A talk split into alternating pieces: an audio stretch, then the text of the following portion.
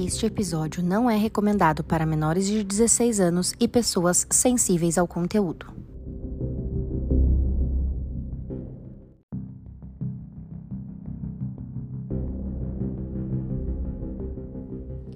Bom dia, boa tarde, boa noite. Estamos começando mais um episódio do podcast A Casona de Vidro, um podcast de mistério que é dividido em três partes.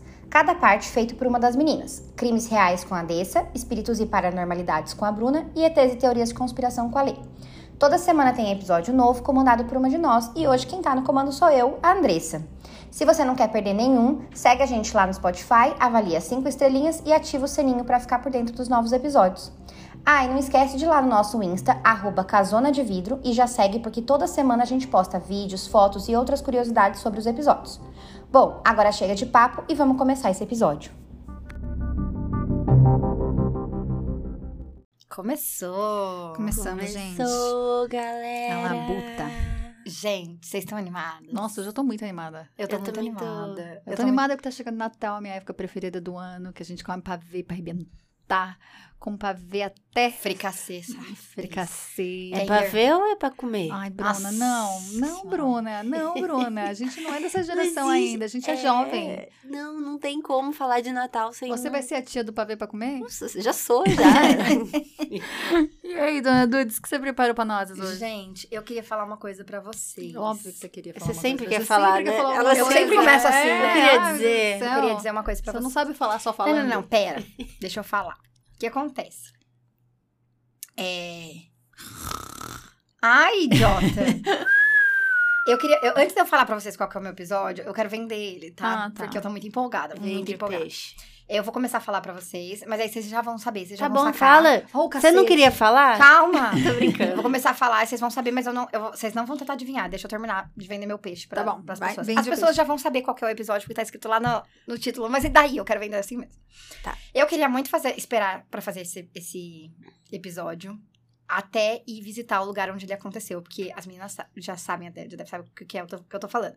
Porque eu queria muito ir nesse lugar, mas por questões financeiras vai demorar um pouquinho. Então, assim, né? Enfim, vocês já sabem qual que é o, o episódio, porque vocês já leram aí, mas eu queria dizer que eu comecei a gostar de true crime por conta desse caso, né? Quando isso aconteceu, é, eu fiquei. As meninas estão aqui comemorando que elas já sabem. Finalmente. Nossa. Eu fiquei muito Tirou a saca-rolha esse episódio da Andressa.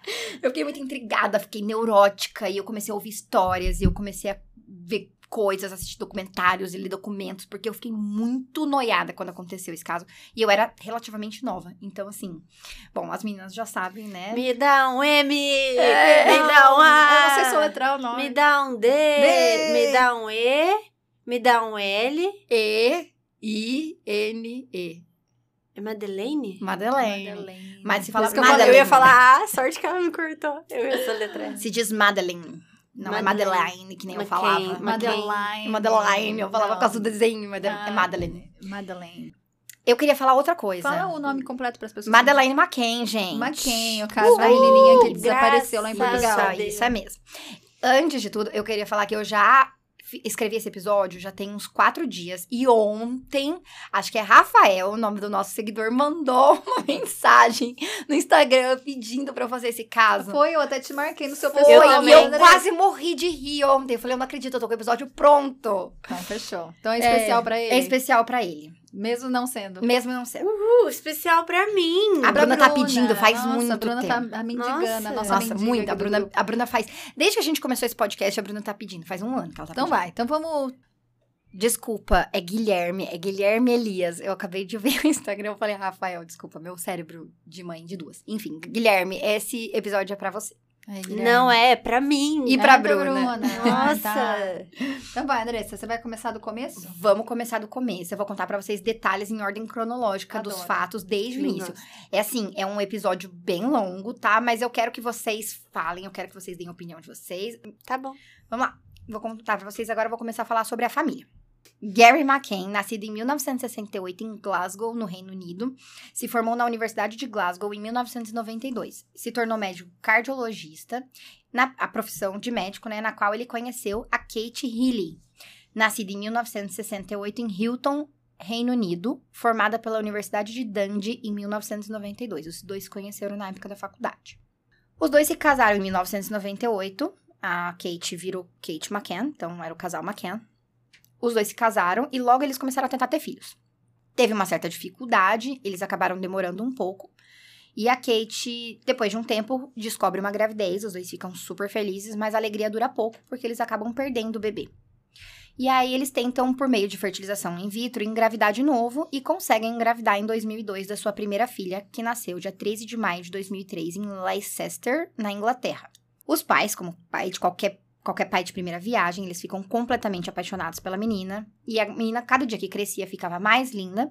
Ela tinha cabelos loiro, loiros, olhos azuis, e no olho direito dela, ela tinha uma manchinha de nascença. A Madeline era uma criança esperta, doce e meiga. A Kate finalmente realizou o sonho da vida dela, que era ser mãe, e por isso ela foi deixando o trabalho aos poucos. Ela era anestesista e ela começou a trabalhar menos e ficar mais dedicada à família. Em 2004, eles decidem realizar uma nova FIV e aí eles engravidam de um casal de gêmeos, a Amélie e o Chan, ambos nascidos em fevereiro de 2005. Era uma fa família muito feliz, muito normal e a Madeline amava muito os irmãos dela. A viagem. Em 2007, a família decide tirar férias com alguns amigos. O Gary achou que seria uma boa ideia para eles se distraírem e saírem daquela rotina diária de trabalho e filhos, podendo curtir com os amigos. E aí as crianças também estariam viajando, vivendo experiências, brincando com as outras crianças, filhos dos outros casais. Seria bom para a família toda. A Kate não estava muito feliz, ela estava se sentindo um pouco preocupada, aquele instinto materno e ao mesmo tempo medo de que a gente sabe que a gente que é mãe sabe que você vai ficar você vai continuar cansada, só que cansada em outro lugar. E aí ela, tá bom, né? Vamos. A viagem começou no dia 28 de abril e eles estavam em nove adultos e as crianças. O local escolhido foi o Ocean Club, na Praia da Luz, no Algarve, em Portugal. É uma região de praia mais ao sul do país, um local muito escolhido para as férias entre as famílias europeias por conta da colônia de férias para as crianças no hotel e por conta do local. Até então era conhecido como ser um local muito seguro, né? Era um, um destino muito comum entre as famílias da Europa. Basicamente, era um sistema, esse, essa colônia de férias, onde um grupo de monitores cuidava e vigiava das crianças, com diversas atividades pelo hotel, na praia, tinha barco, saída de barco. Achei um pouco perigoso, eu não deixaria minha filha, mas enfim, a gente tá falando de 2007, né? E isso possibilitava que os pais curtissem a viagem, as piscinas, os bares, bebessem, curtissem, saía de barco, enfim.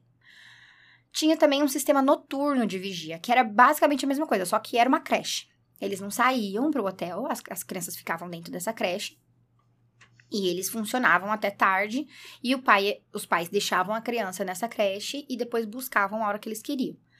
Só que como as crianças eram pequenas, os gêmeos nessa época tinham dois anos e a Madeline tinha quase quatro. E a, a Kate achou que eles iam sair muito da rotina e não quis, porque eles dormiam cedo. Então, eles se acostumaram durante essa viagem a todos os dias ir num restaurante que tinha ali dentro do complexo. Na verdade, gente, não era bem um hotel, tá? Era um, era um, um complexo de apartamentos, eram mini apartamentos, e ele não era todo fechado. Então, entre, assim, tinha um bloco, e, do outro lado de um bloco, entre os blocos tinha uma rua que era aberta. Não era um negócio fechado. É, a área da piscina, dos restaurantes, isso era fechado, mas tinha muito acesso não era um negócio todo cercado. E lá dentro do complexo tinha esse restaurante chamado Tapas. E ele ficava do outro lado da piscina, bem de frente com o quarto deles. Então eles escolheram esse, esse restaurante porque lá eles conseguiam sentar e ficar de olho nos quartos. Então, o que, que eles faziam? Durante toda a viagem, eles fizeram a mesma coisa. Eles colocavam tanto o Gary e a Kate quanto os outros casais, colocavam as crianças para dormir, iam jantar nesse restaurante e ficava a 90 metros andando por fora. Mas em linha reta dava 50 metros. Bem, é, pertinho. bem pertinho, era só atravessar a piscina. E eles tinham um sistema que eles usavam que era basicamente assim. Eu, por exemplo, é, a Kate e o Gary tinham deixado os filhos deles. Então, a cada 20 minutos, um deles levantava para ir ver o quarto do filho deles. Cada casal era responsável pelos seus filhos. Lembrem disso. Agora vamos falar sobre o desaparecimento. No dia 3 de maio, o grupo passou o dia todo passeando e as crianças no clube infantil. E naqueles, naquele dia eles tinham sido levados para velejar e brincar no mar. É, quando a Kate foi buscar a Madeleine e os gêmeos, ela tava muito cansada, e os três estavam, e a garotinha pediu pra ir no colo da mãe, falou que não aguentava andar de tão cansada. Eles foram pro quarto e os pais deram banho nas crianças, colocaram os três pra dormir e não demorou muito. Inclusive, a Kate conta que ela leu uma historinha pros três e a Madeleine dormiu no meio da história, de tão cansada que ela tava. A Kate ficou esperando o Gary terminar de se arrumar tomando um vinho e os dois foram pro restaurante, deixando a janela e a porta fechados. Eles foram primeiro, os primeiros a chegar no, no hotel por volta de 8 e meia. Mais ou menos 9 da noite, o Matt Oldfield chegou no restaurante, que era um dos amigos, e falou pra eles que tinha passado pelo quarto, tava tudo quieto, tudo tranquilo, não tinha nenhum problema. Às 9 e 5, então mais ou menos aí cerca de uns 35 minutos depois que eles chegaram, o Gary levanta e vai até o quarto das crianças. Faz o caminho, a gente vai pôr tudo no Instagram, tá, gente? Porque, na verdade, pra chegar no quarto, ele tinha que ir pra rua, ele saía pelo portão da piscina, ia pela rua e entrava no, no corredor por um portão lateral. Então, ele faz esse caminho, 90 metros, vai até o quarto, abre a porta do quarto e vê os três dormindo tranquilamente. Inclusive, ele relata que foi o momento que ele olhou e falou: Nossa, como eu sou sortudo, né? Olha que bonitinho os três. É, Gente, quem tem filho sabe que ver criança dormindo é a coisa mais gostosa que tem. É uma paz, uma tranquilidade. Na hora que tá inconsciente. Exatamente. Ah, tá. E o Gary volta pro quarto, pro... O Gary volta pro restaurante e continua lá. Quando dá 9 e 25, 20 minutos exatos depois do Gary ter ido, a Kate se levanta. Mas o Matt, o amigo deles, falou pra eles, pra ela ficar tranquila, que ele já tava tendo que ir, ele dava uma passada no quarto das crianças pra dar uma olhada neles. E ela se senta de novo. Ele relata que ele ouviu um barulho mais ou menos de criança se mexendo e ele imaginou que fosse uma das crianças se mexendo na cama. Mas não era nada demais. Ele percebeu também uma quantidade de luz anormal saindo pela fresta da porta entreaberta. Mas ele não chega a entrar no quarto. Ele passa pela porta, põe o ouvido assim, não, não escuta nada demais e passa reto e vai ver os filhos dele. Ele não abre a porta pra olhar. Então a gente não sabe o que aconteceu nesse momento, como é que estava a situação nesse momento. Então ele volta pro restaurante. Às 10 horas da noite, a Kate chega a vez dela de ir. Ela levanta, vai até o, o corredor dos quartos. Quando ela chega no corredor, ela percebe que a porta, que era pra estar fechada, na verdade estava entreaberta e estava saindo um feixe de luz que não era pra estar saindo, como se tivesse uma luz acesa, como se estivesse entrando luz de algum lugar. Ela vai abrir devagarzinho a porta, só que a porta bate com o vento. E ela tinha deixado a janela fechada, então ela acha estranho, da onde tá vindo esse vento? Ela abre novamente a porta e quando ela abre a porta, ela percebe que a janela tá aberta. E ela entra no quarto e percebe que a cama da Maddie tá vazia. Ela começa a procurar por todo o quarto, no banheiro, embaixo das camas, olha no corredor, não encontra a menina e no desespero ela sai correndo e volta pro restaurante gritando que alguém tinha pego a menina e assim começam os momentos de terror. Pergunta. Diga, Os outros gêmeos estavam lá no quarto de boa dormindo. dormindo. Não acordaram, estavam lá de boa. Só Inclusive nós vamos conversar sobre isso. Eles estavam dormindo plenos. Então tá, só pra saber. Continua. Nesse momento, todos voltam correndo pro quarto e vão conferir as outras crianças, né, por motivos óbvios. E todos começam a se desesperar. As pessoas em volta do restaurante, os funcionários, todo mundo começa a se movimentar. E o hotel começa a se movimentar porque todo mundo começa a ficar sabendo que uma criança desapareceu. É, os funcionários e outros hóspedes que ficam sabendo começam a perguntar para as pessoas pelo hotel se alguém viu uma criancinha loira de mais ou menos, né, de 3 anos de idade, pequenininha, e não encontram a garota. Uma mulher relata que naquele momento ela ouviu o som da Kate gritando desesperada quando ela se deu conta que a menina realmente estava desapareci- desaparecida, porque até então ela achou que a menina tinha levantado, tinha saído, não achou o pai e a mãe. Só que quando eles começam a procurar no hotel e não acham, a Kate se dá conta. E a Kate começa a gritar naquele momento: Madeleine não, Madeleine não, Madeleine não. E, enfim, agora eu preciso parar e falar pra vocês por que eu demorei tanto tempo. Isso pra mim é muito difícil. Ah, Já era uma história difícil de eu ouvir quando eu não era mãe. Depois, pra mim ficou pior. Então, depois que a gente começou o podcast, eu já tinha a minha filha mais velha. E pra mim é muito difícil. E por coincidência, a minha filha mais velha tem 3 anos e de- quase 10 meses agora, e a Madeline tinha 3 anos e 11 meses na época, né? Nossa, então, é a dela. mesma idade da minha filha. Então, vocês não têm noção de como foi difícil pra mim Tá fazer louco, esse episódio. nossa porque eu Senhora. imagino, eu me coloco no, no- Porque assim, se você for pensar, a gente não tá falando só do vínculo sanguíneo. A gente tá falando de um vínculo afetivo. São quatro anos de histórias, de momentos, de. né? Então. Ai, gente, não Não é consigo só nem isso. Eu acho que pra mãe você tem. Você sente muito aquela. Eu não sei, eu não sou mãe, tá, gente? Mas aquele sensação de responsabilidade sobre aquele serzinho, né? Então. Né? é- A responsabilidade é, acho- sua, não interessa o que é. acontece, a responsabilidade vai ser sua. É a sua responsabilidade de manter essas crianças vivas. Enfim. As buscas. Pouco tempo, toda a comunidade da Praia da Luz, que era uma comunidade pequena, já sabia do desaparecimento da criança e começaram a procurar por todo o local. Os hóspedes do hotel começaram a se movimentar, procurar a criança em todos os locais do hotel, inclusive as áreas restritas só para funcionários, todos os cômodos, as escadas. A polícia então foi acionada. Mas a princípio, a primeira a ser comunicada foi a GNR, que é basicamente como se fosse uma GCM, a Guarda Civil É tipo Municipal. a guarda, né? É, é uma guarda local da comunidade. Eles começaram as buscas e todos os hóspedes e os moradores locais se uniram para começar as buscas. Começaram a procurar pelas matas, pelas praias, pelos arredores, pelas ruas. Alguns homens pegaram carros e começaram a perco- percorrer as estradas na tentativa de encontrar a garota.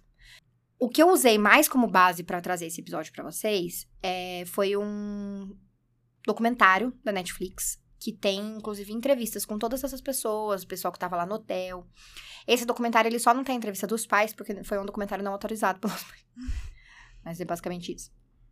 Em algum momento eles perceberam que era um pouco maior do que uma garotinha que saiu andando sozinha do quarto.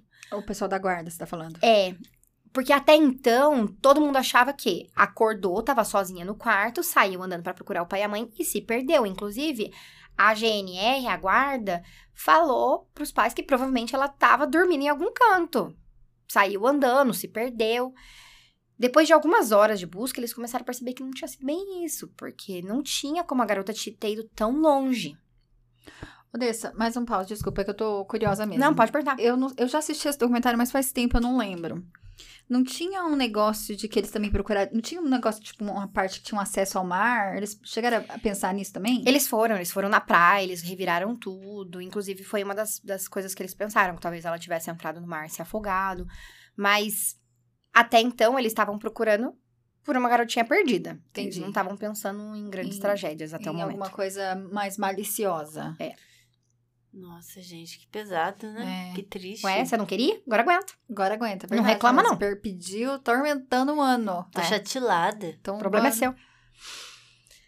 É, quando eles perceberam que era um pouquinho maior do que só uma criança desaparecida, eles resolveram acionar a polícia judiciária, que na verdade é como se fosse um FBI de Portugal. O investigador responsável na época era o Gonçalo Amaral.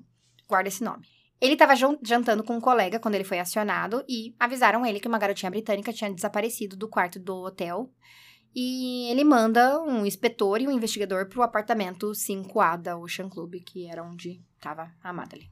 As investigações. Quando eles chegam em um, num local, tá tudo bagunçado. Cheio de roupa jogada pelo chão, lotado de gente entrando e saindo, uma zona. Em nenhum momento os pais pensaram em preservar a cena, porque a partir do momento que a garota tá desaparecida, e inclusive a Kate repetia a todo momento que alguém tinha levado a Madeline. Em nenhum momento ela falou a Madeline sumiu, a Madeline saiu. Não, ela falava alguém pegou a Madeline. Desde o primeiro momento é isso que ela fala. Então, assim, pensando nisso, a ideia teria sido preservar a cena, não deixar ninguém entrar, pensando em digital, em DNA, em fio de cabelo. Na hora que os investigadores chegam, tá um caos. Tá tudo aceso, a janela que ela alega que estava fech... aberta já tinha sido fechada. Tava cheia de roupa revirada no chão, porque ela começou a procurar dentro dos guarda-roupas, começou a procurar em todos os lugares, então tava tudo revirado, um entra e sai de gente. Quando os, quando os investigadores vão pro local, a Jane Turner, que é uma das pessoas que estava viajando com eles, com o grupo, falou que às 9h15, quando ela foi ver os filhos dela, ela estava andando pela rua, indo em direção ao corredor do quarto, e ela viu um homem andando pela rua com uma criança dormindo no colo. Ela falou que ela percebeu que ela achou estranho, porque era uma criança relativamente grande e ele estava carregando como se fosse um bebezinho. E geralmente quando a criança é maior, você carrega ela no ombro, né? Mesmo quando dorme, você carrega ela no ombro. É muito pesado você carregar uma criança maior como bebezinho, assim. E ela percebeu, achou estranho, mas na hora ela não, não se tocou de nada. E ela disse que a criança estava vestindo um pijaminha claro e estava descalça. Foi a única coisa que ela percebeu. Estava de noite, então nas luzes da rua, aquela distância. Além do depoimento da Jane, teve também um homem que estava com a família dele próximo à praia, mais ou menos umas 10 horas da noite, ou seja, um horário bem próximo desse que a Jane falou, que viu também um homem carregando uma criança de pijama pela rua. Nessa confusão, a família estava tendo alguns problemas de comunicação com a polícia, porque eles eram britânicos, falavam inglês, e a polícia era portuguesa, falava português de Portugal. E eles estavam tendo uma certa dificuldade, apesar do inglês ser uma língua mundialmente conhecida, nem é todo, não é todo mundo que é fluente em inglês. E no meio do complexo dos hotéis tinha uma casa de uma senhora britânica que morava ali há muitos anos e o filho dela era fluente em ambas as línguas. E nesse momento, na manhã do dia 4, na manhã do dia seguinte, ele chega na casa da mãe dele e descobre o que está acontecendo e decide que ele quer ajudar de alguma forma. Ele fica desesperado, quer ajudar. Ele vai até a polícia, se apresenta como Robert Murat, oferece para ajudar a traduzir. Quase 24 horas depois, as buscas continuavam sem nenhuma notícia. Os jornalistas começam a chegar em frente ao complexo, jornalistas do mundo todo, e o Gary e a Kate fazem o seu primeiro apelo. O Gary chega com, abraçado com a Kate, a Kate com o ursinho da Mad na mão, e ele pega um papel e lê um texto onde ele diz que qualquer informação é válida, por mais leviana que a pessoa achasse que fosse, por menor que a pessoa achasse que fosse, qualquer informação era válida que eles estavam desesperados e pedindo. E ele faz um apelo direto para o sequestrador, pedindo que ele devolvesse a garota para o papai, para a mamãe e para os irmãos. A comoção era tão grande que os próprios moradores e jornalistas que estavam assistindo aquilo naquele momento engoliram seco o choro. Noite após noite, os pais continuavam fazendo grandes apelos para os jornais todos os dias. Especulações começaram a aparecer e a imprensa começa a dizer sobre a possibilidade daquilo ter sido premeditado, que alguém tenha ficado observando durante os dias a família, sabendo que a criança estava sozinha no quarto e também sabendo o tempo que estavam demorando para ir voltar, porque seria a única possibilidade para alguém fazer isso numa região tão movimentada como aquela. Então, provavelmente tinha ficado escondido atrás de alguns arbustos e olhando e vendo ao longo de todos esses dias, porque eles faziam sempre a mesma coisa. E o sistema era sempre o mesmo: 20 a 30 minutos de, de né, de distância de entre as visitas nos quartos. Então, a pessoa provavelmente ficou prestando atenção ou era mais de uma pessoa, né? Uma ficou vigiando. A imprensa começa também a pressionar a polícia por novas notícias, porque os tempos, os dias foram passando, o tempo foi passando, e a polícia só falava que a investigação estava andando, a investigação estava andando e absolutamente nada. Mas a, os jornais estavam tão desesperados por um furo de reportagem e a polícia começou a ficar se sentindo pressionada. E a partir desse momento as coisas começam a ficar um pouco mais bagunçadas. Quatro dias depois do desaparecimento, a polícia faz uma coletiva informando as características de uma pessoa de interesse, com base no depoimento da Jane e daquela família da praia, só quatro dias depois, sendo que esses depoimentos foram dados no primeiro dia, na, na mesma noite. Nessa coletiva, eles falam que o homem que foi visto teria sido um homem caucasiano de 35 a 45 anos de idade, cerca de 1,80m de altura e que estava carregando uma garotinha. E nesse mesmo tempo, é feito um retrato falado com base nas descrições da Jane, mas a Jane não viu o rosto. Ela só falou alguma coisa do que ela viu. Mas o desenho que foi publicado nos jornais é, assim, não tem o que dizer, gente, é uma piada. Era o que as próprias pessoas relatam. E se vocês, vocês vão ver a foto e é exatamente isso. É um ovo com cabelo. é isso. É um ovo, um, uma forma oval com um cabelinho. Você vai colocar lá pra gente Sim, ver? essa é a descrição que foi dada no retrato falado. Parece eu quando nasci. Nossa, gente. Só que você não tinha cabelo, diferente. É verdade, era, um ovo, era um ovo careca. careca. Deus que guarde. Bom, Nisso, a polícia começa a ficar cada vez mais enrolada e começa a ser extremamente criticada. Os pais entram em contato com algumas pessoas importantes da mídia e dizem que precisam de ajuda porque eles não confiam na polícia.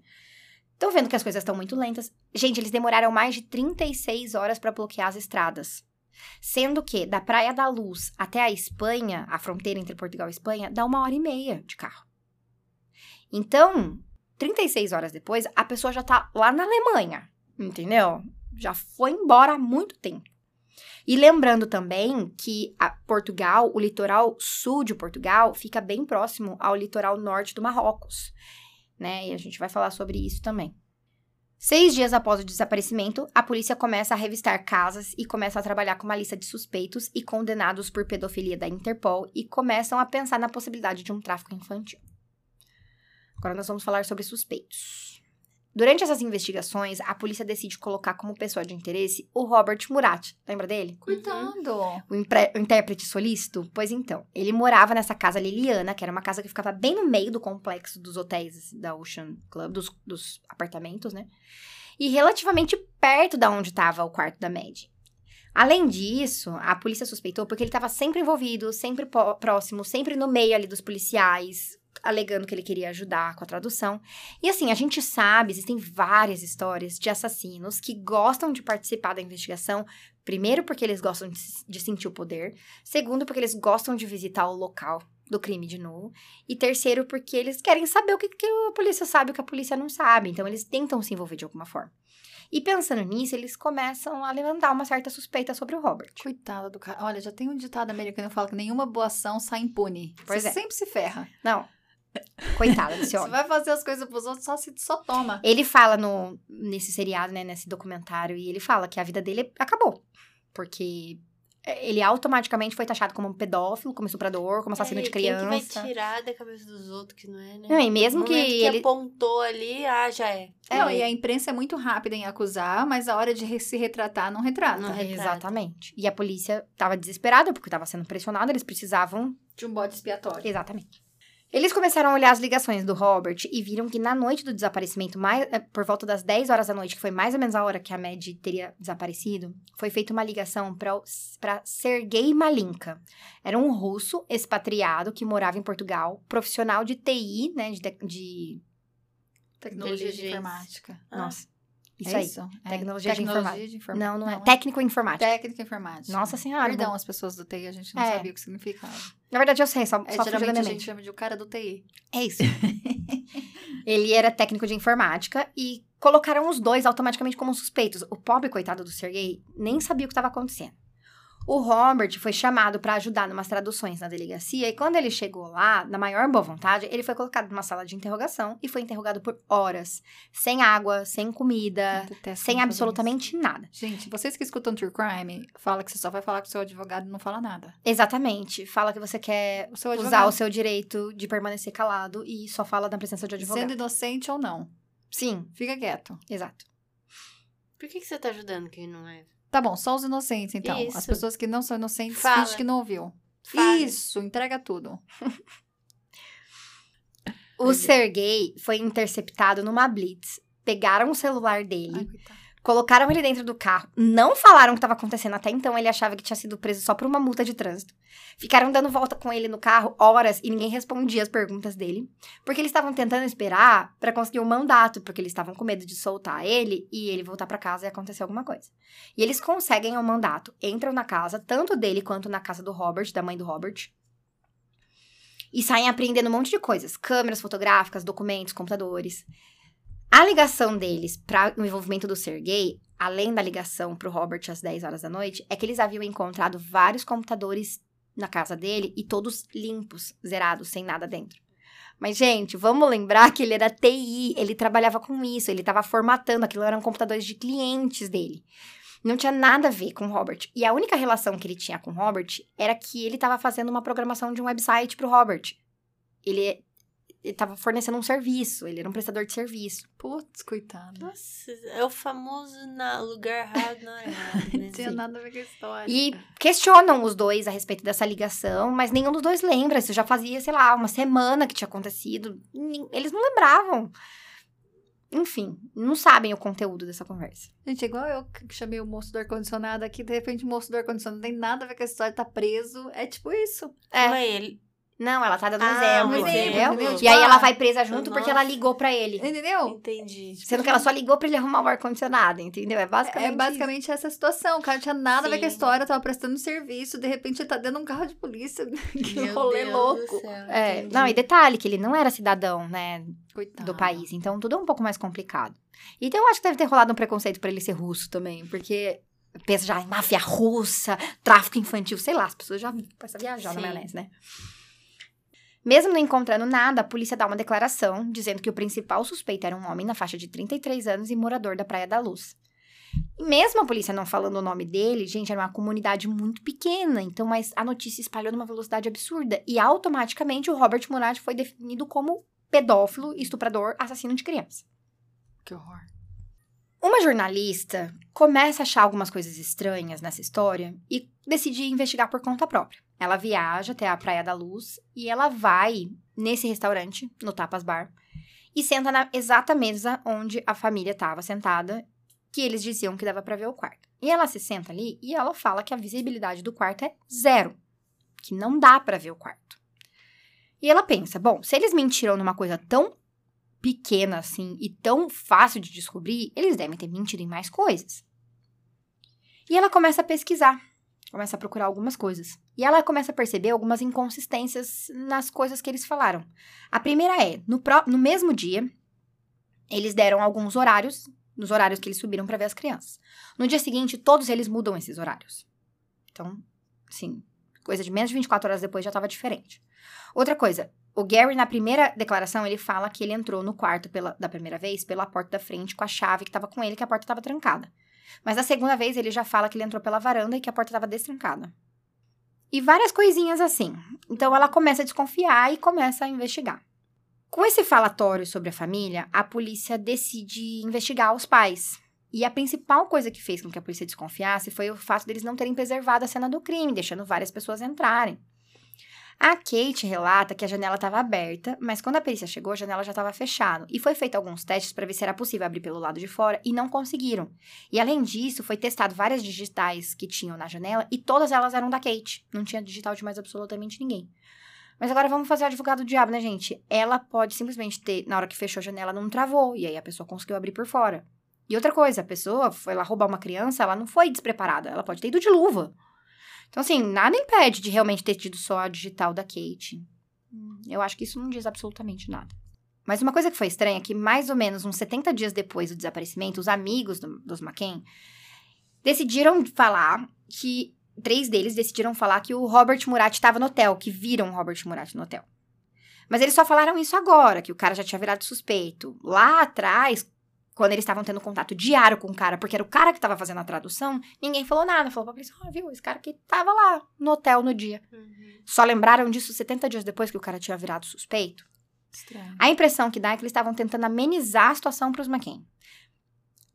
Mesmo que os McCain não fossem suspeitos, eles pensaram: ah, vamos tentar aliviar, então vamos tentar fazer esse cara ser preso logo, porque deve ter sido ele. Sabe? Não, não sei. É estranho. No dia 31 de julho, a polícia resolveu aceitar a ajuda da polícia britânica. Gente, lembrando que a menina é, sumiu dia 3 de maio, tá? Isso já eram mais de dois meses depois, quase três meses depois. A polícia britânica leva então dois cachorros farejadores treinados, um que era treinado para farejar sangue e o outro para farejar cadáver. Os cachorros foram levados ao quarto da família durante a viagem, aquele primeiro quarto onde a Maddie desapareceu, e o cachorro que fareja cadáver é, latiu para o armário e o que fareja sangue latiu para o sofá. Então, é como se eles tivessem encontrado o cheiro ali, que eles eram treinados para procurar. Depois, eles foram levados para o quarto que os McCain foram levados depois do desaparecimento. Porque eles estavam naquele quarto, como aquele quarto virou cena de crime, eles foram realocados para outro quarto. E os cachorros foram levados para esse outro quarto. Nesse outro quarto, o, o cachorro que fareja cadáver latiu para o bichinho de pelúcia da Mad. Só que esse bichinho de pelúcia, desde o primeiro dia, todas as entrevistas, todas as coletivas, tudo, esse bichinho tava na mão da Kate. O que era meio estranho. O cachorro latir pro bichinho como se o bichinho tivesse com cheiro de cadáver, sendo que a menina desapareceu e o bichinho ficou. Os cachorros foram colocados também para farejar os carros de todos os envolvidos, inclusive do Sergei e do Robert. O policial que estava com os cachorros não sabia qual carro era qual.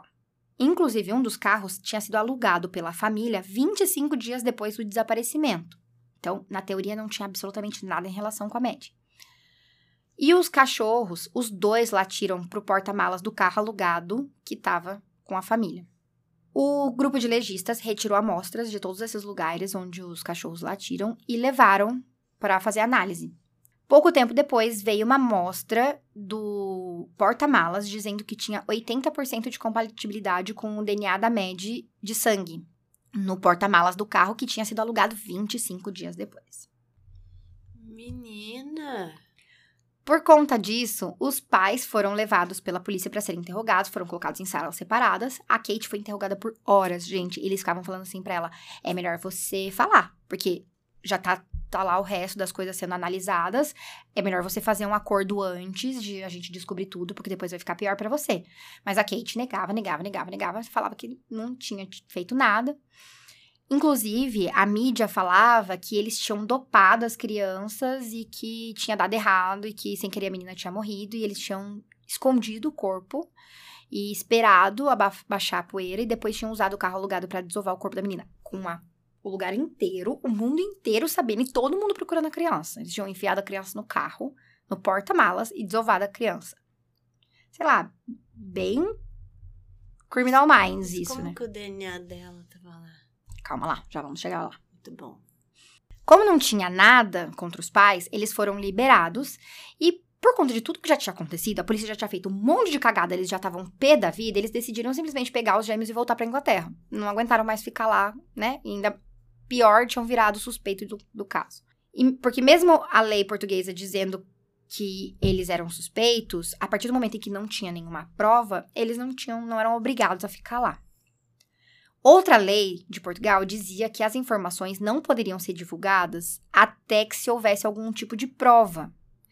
Mas simplesmente saiu em todos os jornais que tinham encontrado o sangue da Mad no porta-malas do carro alugado 25 dias depois do desaparecimento. Então vocês já imaginam aquele circo que a mídia fez, decretando que eles tinham matado a menina. Eu lembro disso. Eu lembro da história dela ser anestesista, eles falando dessa história que ela cedeu as crianças para poder ir pro, pro restaurante. Sim. Eu lembro disso da época. Eu lembro também. E olha que eu era pequena. Pequena. Pequeno você sempre foi, você é um palumpa, mas. É, então. você era só mais jovem. Calúnias. então, como que a, a, mídia ficou sabendo? Os próprios jornalistas falam que foi a própria polícia que deu todas essas informações. Eles divulgaram. Parece que eles queriam a todo custo botar. Eles queriam tirar do deles da reta. Exatamente. Eles queriam de qualquer. Só que assim, ao mesmo tempo que eles estão fazendo esse forfé, não se esqueçam que o Robert e o Sergei ainda eram suspeitos. Então, peraí, quem que fez? É todo mundo suspeito. Tava todo mundo junto? Foi o, ser, o, o Sergei que deu fim no corpo da criança. Sabe? Então, assim, dava uma, uma zona.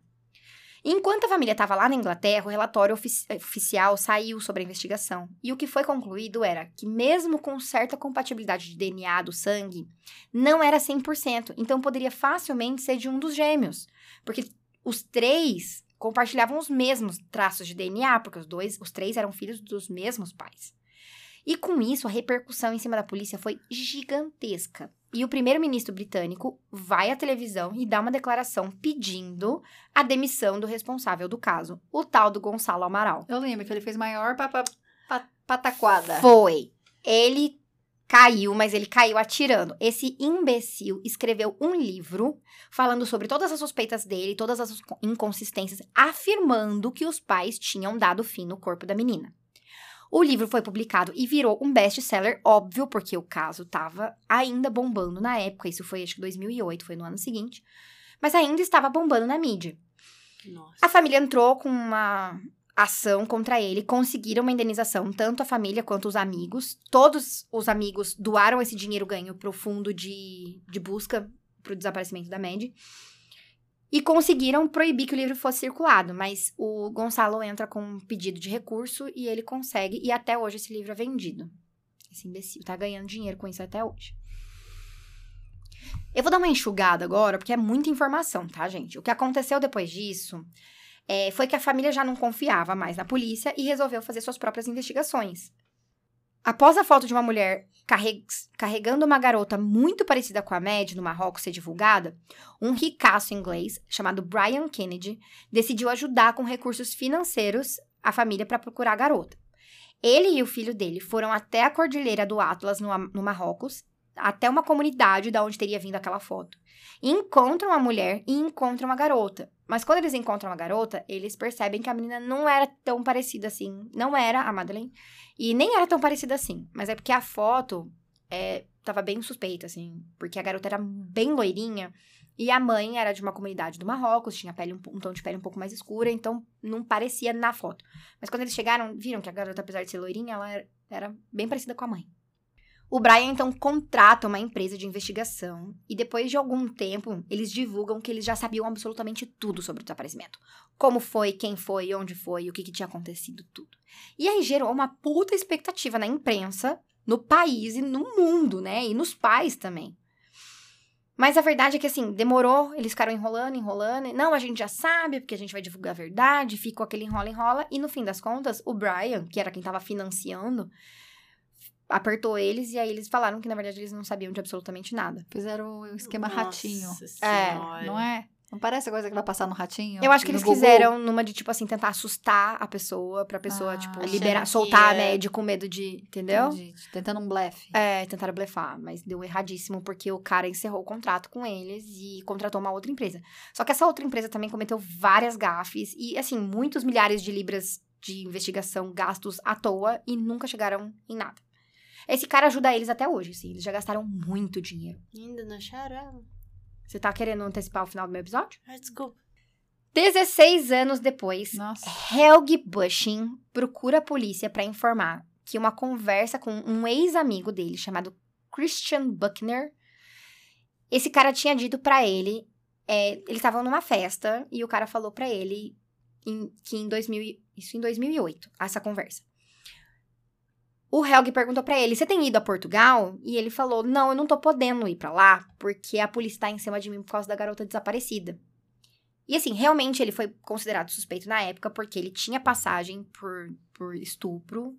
E lembra que eu falei para vocês que eles começaram a olhar as listas? Ele tava lá na época. Ele tava mesmo lá na época. Só que ele vira e fala pro cara assim: estranho, ela nem gritou. Isso alega o cara. O Christian. Calma, qual? O estuprador o amigo, ou o amigo? O amigo disse o amigo que teve falou... essa conversa. Numa festa. Então, mas quem falou que ela nem gritou? O estuprador o mesmo. Christian. O estuprador. Ah, tá. Eu, Desculpa, ficou tá. confuso. Não, não, eu achei que foi... A Bruna que é confusa. É lerda, tá. Ai. Então, o Helg era amigo do Christian, os dois estavam papiando, e ele perguntou pro Christian por que, que o Christian não tava indo pra Portugal. O Christian falou que era por causa da garota desaparecida, que a polícia tava na cola dele, e depois virou e falou assim, devagando. Estranho, ela nem gritou. Isso tudo ele só contou 16 anos depois. Tá. Isso, que a conversa tinha acontecido em 2008. Uhum. Ele lembrou disso, eu, eu não lembro de conversa pois de é. 16 anos atrás. E aí que fica mais estranho, porque o Christian, ele mandou várias cartas pra polícia e ele nega que isso tenha acontecido. E ele fala que, na verdade, os dois eram muito amigos e que os dois perderam a amizade por conta de uma transição de drogas que tinha dado errado. E que o cara tinha perdido dinheiro por conta dessa transição de drogas que deu errado. E ele tava com raiva, então ele acha que o cara tava tentando fazer isso como uma forma de vingança. Hum.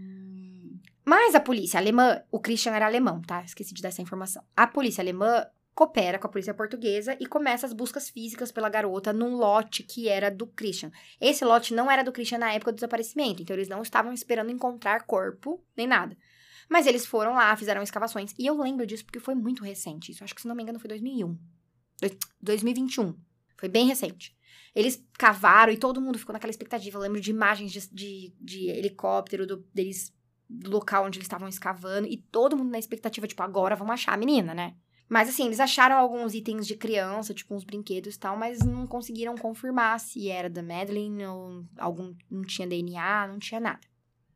Várias declarações da polícia de certeza do envolvimento do alemão foram dadas e, inclusive, disseram haver vestígios de, dos fios de, do pijama da garota na van do cara, mas não houve nenhuma confirmação. Inclusive, ele diz que tem um álibi, que ele estava gongando uma. Gongando não, como é que fala? É. Fudendo. Eu não ia falar esta palavra. Fazendo amorzinho com uma mulher na van dele no dia que ela foi desaparecida. Bom, gente, vocês querem falar alguma coisa? Tem mais uma parte pequena. Se vocês, vocês quiserem, a gente conversa não, sobre vamos, as teorias depois. Vamos, vamos, vamos um pause. Tá. Eu não sei se você vai. Opa! Nossa. Eu não sei se você vai falar sobre isso. Mas não tem uma história de um retrato falado de uma mulher que supostamente estava envolvida no caso? Não, depois eles fizeram um outro retrato falado daquele homem e a Jane, a Jane Turner, que foi aquela, aquela amiga lá que viu o cara carregando, falou que ela tinha 80% de certeza que era aquela pessoa que ela tinha visto. De retrato falado de mulher. Ó, eu fui até atrás, eu sabia que tinha isso. Tem uma, um retrato falado de uma mulher que pessoal achou que tinha alguma coisa relacionada. Eles não falaram que é suspeita. Uma mulher com uma aparência australiana. Esse retrato falado foi feito em 2007 por um dos é, das equipes de investigação privada que foram contratados para procurar. E esse retrato falado foi dado por uma testemunha X, que eu não sei o nome, de uma mulher entre 35, 30 e 35 anos, de aparência australiano, que parecia um pouco com a Victoria Beckham. E o retrato falado. Ah, eu lembro uhum. disso. E o retrato falado, o pessoal acha que é muito parecida com a Ghislaine Maxwell. Sabem quem é a Ghislaine Maxwell? É a que tinha. que teve uma relação com a Bene, John Benet Ransom, não, não é? é? é? Muita gente fala dela. É que Tem é, uma foto da John Benet que ela tá no com fundo. Com ela. A Ghislaine Maxwell era o braço direito do Jeffrey Epstein, que tinha a ilha lá hum. que ele hum. fornecia criancinhas para pedófilos internacionais de Sim. alto escalão. E que ela a Ghislaine Maxwell está presa atualmente. É o único caso que a pessoa está presa, mas que não tem.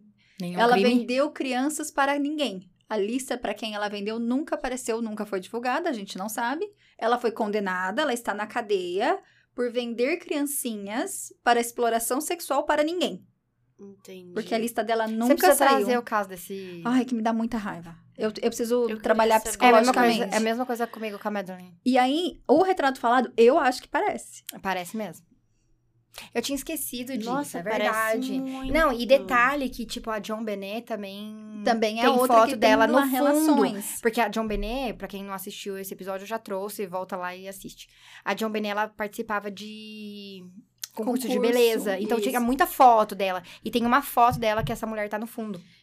Ixi, esse, esse, buraco aqui é, é fundo. Eu vou fazer ainda um episódio dele, gente, mas é que vocês têm que me dar um pouquinho de. Eu preciso de um terapeuta antes de fazer, porque é difícil. Mas na verdade, assim, era uma testemunha. É uma testemunha X, X baseada em com, vozes da minha cabeça. Vozes da minha cabeça, com esse retrato falado, que posteriormente o pessoal na internet falou. Hum, parece com ela, né? Porque o escândalo da Ghislaine Maxwell só saiu recentemente. Então, na época, ninguém sabia. Uhum. E ela é comprovadamente, ela é uma pessoa que foi acusada, e condenada, julgada e condenada por, por exploração tráfico. e tráfico infantil para fins sexuais. Ela uhum. realmente ela era o braço direito de uma gangue Nossa. que vendia criancinhas para pedófilos. E parece, para mim parece. A gente coloca depois no Insta. É que eu sou por dentro das teorias da conspiração. É, isso que eu falar, é, já botou teoria aqui no meio. Então já manda bala na teoria. Então, a, antes, só trazer uma informação novíssima. Novíssima mais ou menos, né? Todo mundo já sabe que foi esse ano. Eu não sei. Sobre as Madelines perdidas. Ah, apareceu Ao 300 longo dos anos, ano. apareceram várias pessoas é. alegando ser ela, né? Mas assim, o mais forte e a maior repercussão que teve foi esse ano, 2023. Uma garota chamada Júlia Faustina criou uma página no Twitter chamada Eu Sou a Madeline. Nessa página, ela pedia ajuda das pessoas para poder falar com o casal, com a Kate e com o Jerry, porque ela alegava que não se recordava de grande parte da infância dela, mas lembrando que se a Madeline, a Madeline fazia aniversário coisa de uma semana depois que ela desapareceu, né? Ela desapareceu dia 3, o aniversário dela era dia 13, 10 dias depois. Então a menina tava com 4 anos e, gente, ninguém lembra da sua vida até os 4 anos. Não, não faço ideia. Então, ela realmente não ia lembrar, né? Ela só lembraria disso mesmo depois, porque é mais ou menos com 4 anos que alguma memória permanente começa a ser formada. Outra coisa que ela, que ela alega é que ela lembrava de uma viagem para um local quente com várias casas brancas, que é basicamente uma definição perfeita do local. Mas assim, não sei se já aconteceu com vocês. Eu tenho memórias de fotos. Que na verdade não é que meu cérebro lembra, é que eu já ouvi você tanto viu, ser contada daquela história. Ouviu e viu a foto é. que você acha que você realmente lembra. E as pessoas contam a história, eu vejo a foto e de repente na minha cabeça se forma uma memória que na verdade não sou eu que lembro. Não, eu tenho muito disso, porque a minha memória é péssima. Então, o que, que a minha cabeça faz? Eu sei o ponto A, eu sei o ponto tipo J, e o, tudo que tá no meio do caminho, a minha cabeça cria. é, aí no caso se chama alcunha.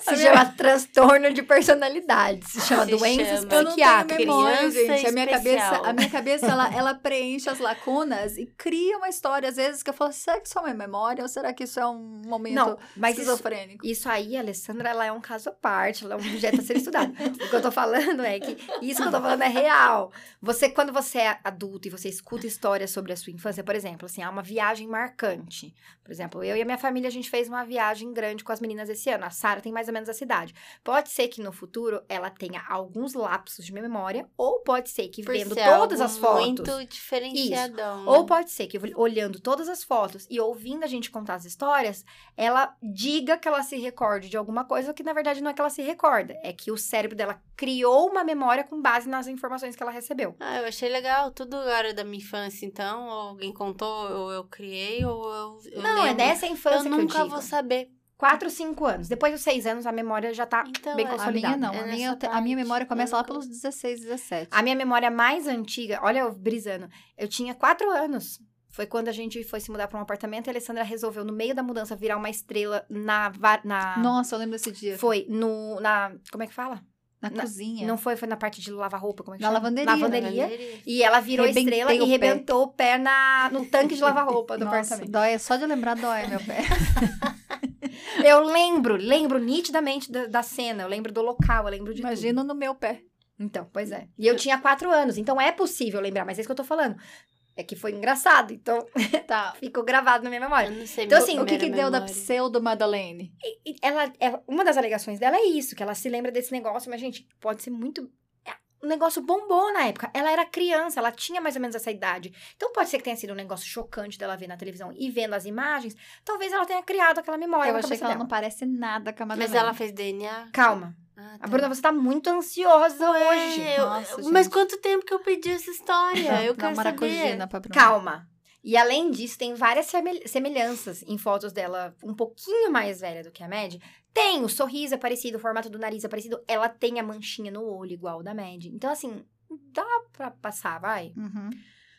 O caso ganhou muita repercussão nas redes sociais, né, gente? Era de Twitter, Instagram, você sabe como é que funcionam as coisas. TikTok. Mas os McCain não quiseram nem comentar e não quiseram realizar um teste de DNA com ela. Ela fez aqueles testes de DNA pra saber como é o seu DNA por conta própria. Os pais dela fizeram nela. O teste veio que ela é 100% polonesa, e o que impossibilitava, porque a Mad era britânica, então não tem nenhuma condição. Depois de toda essa situação, foram descobrir que essa menina, ela é meio birutinha. Desde os 14 anos, ela encanou que a mãe dela não era a mãe biológica dela. E ela começou a falar que ela era outras pessoas. A princípio, ela alegou que ela era uma garota desaparecida na Polônia alguns anos antes. Depois, ela falou que ela era a Inga Gerke, de 5 anos, que desapareceu na Alemanha. Depois, ela falou que ela era a Cássia Bishop, que desapareceu em Utah em 2003, nos Estados Unidos. Só que nenhuma dessas meninas tinha a mesma idade dela. Tipo, uma teria 13 anos e ela tinha 17, a outra teria 14 e ela tinha 17, assim, A nada a Madeline ver. bateu ali. É, a Madeline foi a, foi a quarta tentativa dela não ser filha da, da família dela. Imagina que relação maravilhosa Nossa, que ela tem com a é- mãe. Maravilhosa! Isso é Desesperada pra ser a qualquer família, né? Fazemos qualquer negócio. Eu posso ser qualquer um, gente. Quem vocês quiserem que eu seja? Vocês querem que eu seja quem? Coitada, gente. Eu, eu acho que a polícia tinha que investigar essa família. essa Nossa, menina deve estar o sofrendo alguma conselho. coisa, exatamente. Ou um psiquiatra. Um É. ou outro. Eu começaria por aí. Bom, depois de toda essa repercussão negativa, a Júlia foi até a internet, pediu desculpas publicamente aos pais da Mad e disse que ela nunca se apresentou como, ela só dizia que ela achava que ela era a Mad. Errada ela não tá. Errada tá o psiquiatra que liberou ela, mas enfim. Nossa, Deus. Bom, uma coisa que se fala muito é sobre casos semelhantes ali na região e na época, que independente de quem tenha sido, a possibilidade maior é que tenha sido alguém que já estava de olho, que já estava acostumado com esse tipo de crime. Talvez uma gangue, alguma coisa especializada. Um- é, um Porque- grupo de tráfico. De... É, porque vários casos semelhantes aconteceram mais ou menos na mesma época. Teve o caso dessa Inga Gerke, que era uma garota alemã que estava numa floresta com seus pais em Stendal, ao, a oeste de Berlim. E, se você for pensar, não é tão longe assim. E desapareceu em 2015. René Hassi, que desapareceu no Algarve em 1996, quando tinha somente 6 anos. Joana Cipriano, de 8 anos, próxima à Praia da Luz, também no Algarve, em 2004. Outra também, em 2004, foi o estupro de uma menina irlandesa, também lá no Algarve. E em 2007, duas semanas antes do desaparecimento da Mad, uma garota de 10 anos foi sexualmente agredida na mesma região. E não foi pego ninguém. Então, você vê que era um local é, seguro, que eles falavam, mas é porque, que na verdade, a polícia abafava, entendeu? Por quê? Hum. Porque era uma região Turista. de turismo intenso de Portugal. Então, eles davam uma abafada. Mas já tinha acontecido várias coisas. Inclusive, esse René Rassi, na época, se falou muito sobre isso, porque ele tinha desaparecido algum tempo antes, dava o que? É, sete anos antes, e não teve repercussão nenhuma. E a gente sabe que entre uma criança que era local e uma criança de outro país, de família É, mais vira um abastada. incidente internacional. Uhum. É, é, tem É. vários problemas, né? Não, e, e gera mais coisa. Lembra que eu falei pra vocês que a família foi atrás de gente conhecida da mídia. Então, assim, era uma família mais simples que não tinha contatos, que não tinha como, né? tinha os- QI. Não tinha QI, exatamente. Não era pelo fato de ah, a polícia não investigou porque era. Não, mas é porque eles não tiveram. Como recursos. conseguir os recursos pra conseguir a mesma movimentação. E na época voltou a se falar muito desse menino, que a história foi exatamente igual, gente. Ele desapareceu de dentro da casa dele, sem nenhuma pista. Ai, que medo. Sim, Credo. terrível. Bom, vamos agora falar de teorias. A gente chegou na hora da gente brisar. Eu vou falar as três, assim, por cima, e aí a gente conversa, assim, em cima delas. A primeira é que realmente os pais ten- tenham culpa no cartório. A alegação é que os pais, a mãe era anestesista, né? Que eles deram alguma medicação para as crianças para dormir, para eles poderem sair. E que alguma coisa aconteceu, fugiu do controle e a menina morreu sem querer. E os pais sumiram com o corpo e fizeram todo aquele teatro do desaparecimento. O que corrobora com essa teoria é o fato de que a Kate era anestesista e, além disso, gente, no meio daquela zona, aquele entra e sai de gente, polícia e o escambau, os gêmeos estavam dormindo dentro do quarto e não acordaram. E ela, em algum momento, ela pega as crianças e leva pro quarto do lado, né, pra tirar dali. Mas assim, ela pega e leva as, as crianças dormindo e as crianças não acordam. E, gente, eu tenho filho. Uma coisa é você ter um filho que seja desse jeito, que dorme e desfalece não acorda mais. Agora, as duas crianças, que sorte que essa mulher deu, entendeu? Então, assim, eu acho estranho. Sim, depois dos dois, três anos, o sono da criança melhora, né? A minha filha na Copa tava dormindo e nós gritando gol do Brasil e ela não acordou. Realmente, o sono começa a ficar um pouco mais pesado, mas eles ainda tinham dois aninhos, ainda eram muito pequenininhos. Eu sei, eu achei estranho. Ai, não sei, eu já vi criança fazer tudo. Eu não duvido de nada de criança. Eu, como É, ali que é pediatra, pediatra. vou falar pra vocês, não duvide de criança, eles são seres místicos. Eles não são... eles são capazes de tudo. Eu não sei essa teoria aí se eu... Se eu diria que ela realmente... Ela pode ter dopado? Pode, mas não duvido que Não a é criança... algo pra entrar numa pauta. Não. Sabe o que eu acho que pode ter acontecido? Talvez ela realmente tenha adotado eles. Mas não que a Mad tenha morrido disso. Eu acho que talvez ajudou. Hum, ela sequestrar, né? Então a pessoa, tipo assim, você lembra do cara Ela carregando acordou. a Mas eu criança fiquei encucada com o carro também, que falaram que tinha compatibilidade. Mas ela não falou que podia ter sido o sangue dos... Mas o cara falou que não era 100% compatível, que podia ser dos gêmeos. Dos gêmeos. e Hum, criança se tá. corta, corre, machuca, se machuca o tempo inteiro. É verdade.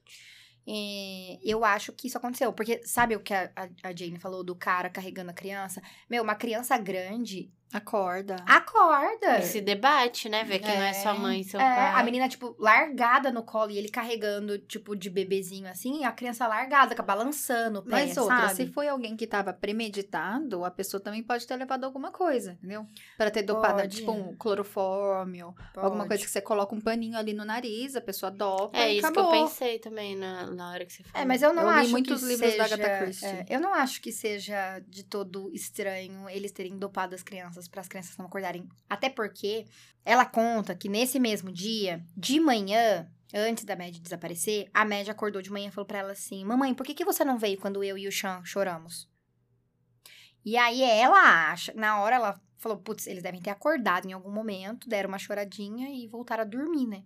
Mas depois ela começou a desconfiar. Será que a pessoa não tentou entrar no dia anterior e eles choraram e a pessoa assustou e correu? Hum, e aí deixou pro dia seguinte. E deixou pro dia seguinte? E aí, talvez, como a média falou que eles tinham acordado e chorado, talvez ela tenha dado alguma coisinha pra eles não, acordarem. É uma hipótese. Qual que é a próxima?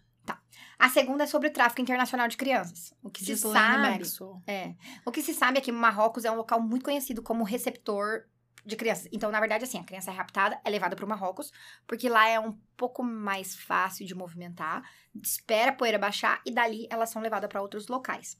E é muito possível, porque a Praia da Luz e o Marrocos tem mais ou menos, é, tem poucos quilômetros de distância e dá mais ou menos duas horas e meia de barco. É bem rapidinho. Então, assim, se a menina desapareceu mais ou menos por volta de 9h45, porque o amigo passou mais ou menos umas 9h30, não escutou nada de diferente, não viu também se ela estava lá dentro.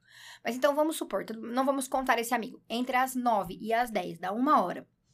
Vamos supor que ela tenha desaparecido é, nove e meia da noite ou nove e quarenta, o que eu acho que seria difícil, porque se a pessoa tava de olho, ela saberia que mais ou menos nove e meia alguém ia passar. Então, ou ela pegou a criança logo depois 9, que a mãe 15, passou. O pai, né? É o pai, é. Ou umas 9h45, uhum. né? Mas vamos colocar aí. A Kate descobriu a situação 10 horas, eles foram procurar pelo hotel, foram perguntar para as pessoas. A hora que a polícia chegou, que as coisas começaram a se intensificar as buscas, já dava para estar tá lá no Marrocos. E outra, você mesmo falou que eles bagunçaram os horários. Será que era 20, 20, 30 em 30? É, às vezes nem era. Às vezes isso. passava às vezes eles estavam mais, dando. Passavam uns 40 que minutos, que entendeu? 50, não sei. Tá, às vezes você, Você tá, tá ali no papo.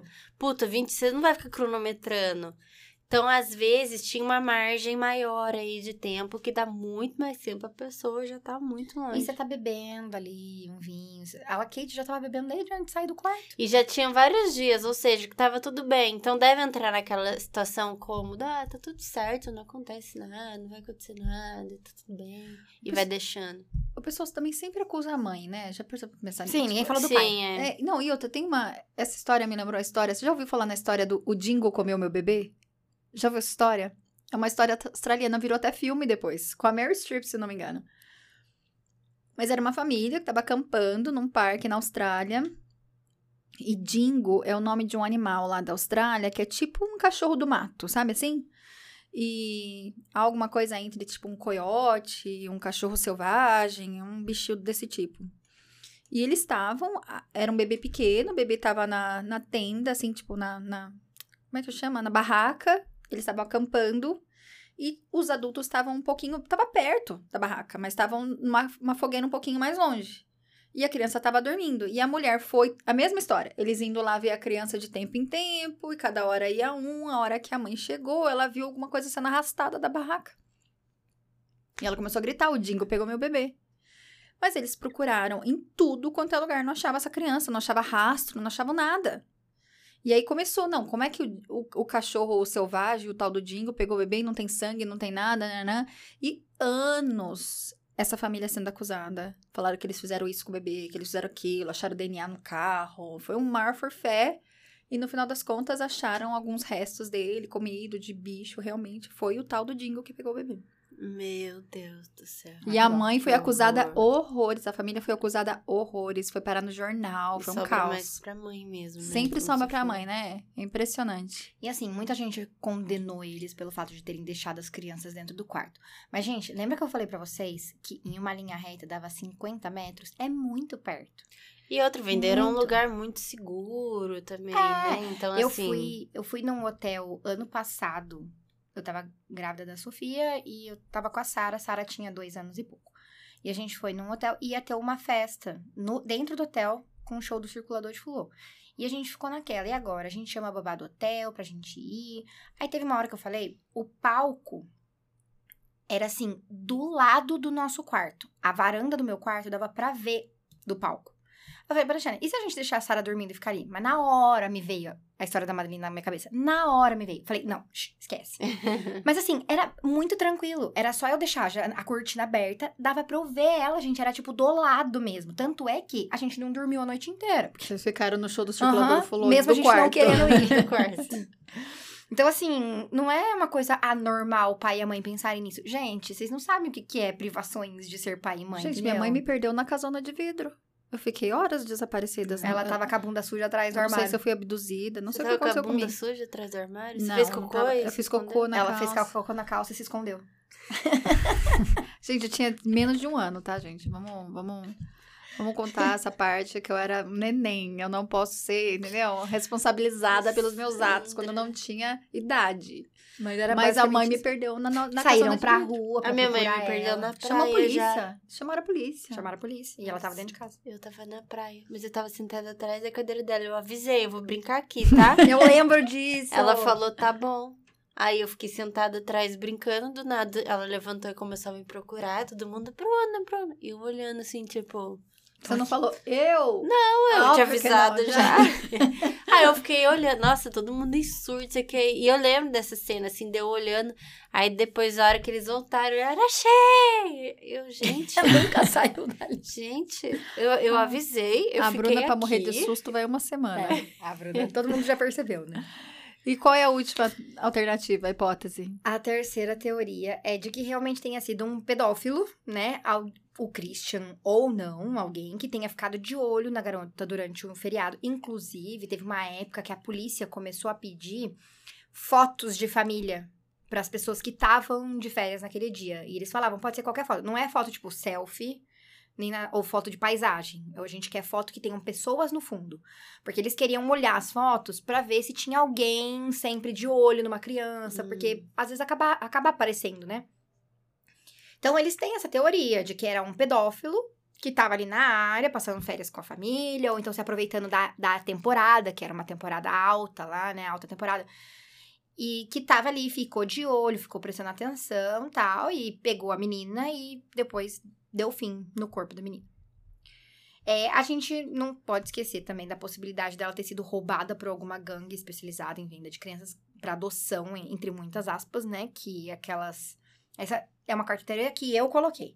Alguém roubou a menina e vendeu a menina pra, tipo, entre aspas, adoção. Mas na verdade isso é rápido, mas uma família que quer, não consegue adotar, vai e compra no mercado negro uma criança e essa menina esteja viva por aí, que ela não tem a menor ideia de quem ela realmente seja, entendeu? Acho difícil. Esse caso ficou muito Ai, conhecido. mas eu Como é que a pessoa não vai saber? Eu prefiro acreditar nisso, que ela tá lá viva, bem, sendo bem cuidada por uma família, só que escolheu Olha, meios errados de ter um acho, filho. Eu acho que essa menina não tá viva. Eu tô achando que ela foi pra ilha.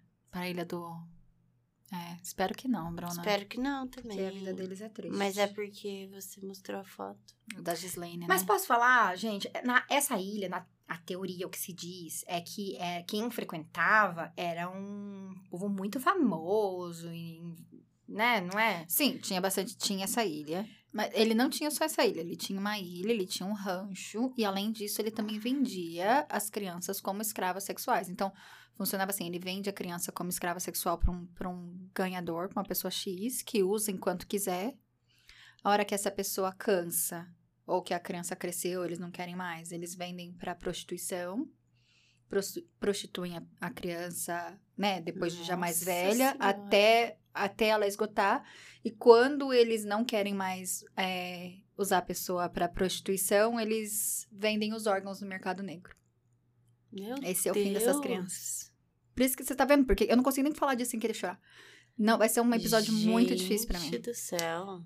É, mas é o que eu falei da ilha, que a Bruna falou que acha que ela foi pra ilha. Mas a ilha era dos famosão, do, A ilha das era dos famosões. Eles não iam se envolver com uma criança de... Dessa, o quê? Ih, Não, não, não, não. Eu tô falando de repercussão grande, assim. Andressa, eles Ué, têm... Não tem do medo? momen- Tem tudo A partir do momento quente. que eles têm... Andressa, eles têm é, o os alto escalão de polícia, do judiciário, de políticos internacionais, eles têm todas as costas que ninguém solta a mão de ninguém. E outra, a partir Tanto do é que momento que, lista eles não têm o coração pra, pra né, usar as crianças, independente se aí o caso ficou famoso, não ficou... Não quer nem saber. Com certeza, eu várias digo que pelo medo. são não de casos eles famosos. não têm medo, eles estão acima da lei. Hum, Eles são a lei. Eles não têm medo, porque a lei é deles também. Entendi. Entendeu? Aí É. filma o cara que é, por exemplo, é o cara que vai te julgar, filma ele lá no quarto com um menor de idade e fala, ó, se você não- me condenar, eu lanço isso aqui pra todo mundo. Cai um, cai todo mundo. É. Entendeu? Ninguém solta a mão É de ninguém podre, ali. Ninguém é tem medo de podre. nada, não, fi. E vocês Ai, acham, então... revoltada. Vocês acham, então, que ela foi realmente vendida? Eu acho que ela foi vendida. Ou Infelizmente, eu raptada acho. mesmo por um pedófilo. Eu acho que ela foi vendida. Infelizmente, eu acho que era uma menina muito bonita, era um lugar Uma de coisa que alto eles- fluxo de turista. Eram, eram, é isso que você falou que eles estavam fazendo as coisas tudo com uma rotina programada, fácil de verificar o que tá acontecendo, fácil de ir atrás. Às vezes deixou uma porta aberta, um vidro aberto, foi só que o cara tava esperando, cara, a mulher, seja lá quem for, Uhum. o sequestrador tava esperando, pega, se ela não tava dopada, ele dopa, carrega no escuro, ali na noite ninguém vê, viu uma moça só que viu uma criança sendo carregada, coloca em algum lugar, leva embora. Ainda mais ali que você tá do lado ali do, Da Espanha do da Marrocos. Espanha do Marrocos, coloca essa menina num barco, em duas horas ela tá na África, você nunca mais fica sabendo. Acabou. Acabou. Você nunca vai pegar essa menina. É, uma coisa que uns especialistas falaram é que, assim, geralmente essas gangues, assim, eles costumam pegar crianças de baixa renda e que sabem-se que vai ter menos repercussão internacional, de mídia, essas coisas assim. Só que eles devem ter visto, assim, britânica, loirinha, do olho claro, vale mais. Vai dar dinheiro, Vale mais, ou se vale. E começaram a prestar atenção, ver que os pais estavam deixando sozinha no quarto tal, e acharam que seria uma boa oportunidade e. Se foi isso mesmo, estavam certos, né? Porque realmente eles foram bem sucedidos. E outra, pelo que eu sei, tem gente que encomenda. Eu quero É. aquela. Se você tem dinheiro suficiente. Sim. Ai, triste, Ai, que horror. né? Mas Por isso então que eu é demorei isso. pra trazer esse episódio. É, esse episódio é muito, muito pesado. Pesado. Mas eu acho que assim, é pesado, mas também a gente não sabe. A gente tá aqui especulando. É que eu sou um pouco pessimista, eu acho. Mas espero que ela esteja bem. Você tem razão, às vezes ela foi, entendeu? Mas isso existe também. Existe um baita de um tráfico de criança pra adoção de famílias que não conseguem adotar É. legalmente. Tem. Ai, gente, que horror. Vamos Nossa, clima bosta, Nossa, hein? vamos, vamos Nossa, falar Uai, mas vocês não queriam? Vocês pediram e eu tenho Nossa provas, Senhora. inclusive, ontem à noite, de vocês pedindo pra eu trazer essa porcaria desse caso. Eu trouxe, agora Então tá aguenta. bom. E é isso. Próximo E casa, assim que eu fecho o ano. a próxima casa da Dona Barna. Qual que vai ser o o, seu, próximo é meu. Brunis? Ai, não sei se eu vou falar. Não fala então. Você Tá acha que bom. não fala, não fala. Tá bom, não Tá vou bom? falar. Pra gente Eu- fechar a o única coisa que eu sei do caso dela é que o dia que ela foi escrever, ela falou pra mim que tava super empolgada, que o caso dela era muito legal. É. Então é tá isso. bom. Então fechou, gente. Fica Fechou, assim, então. gente. Até a Fica assim, próxima. então.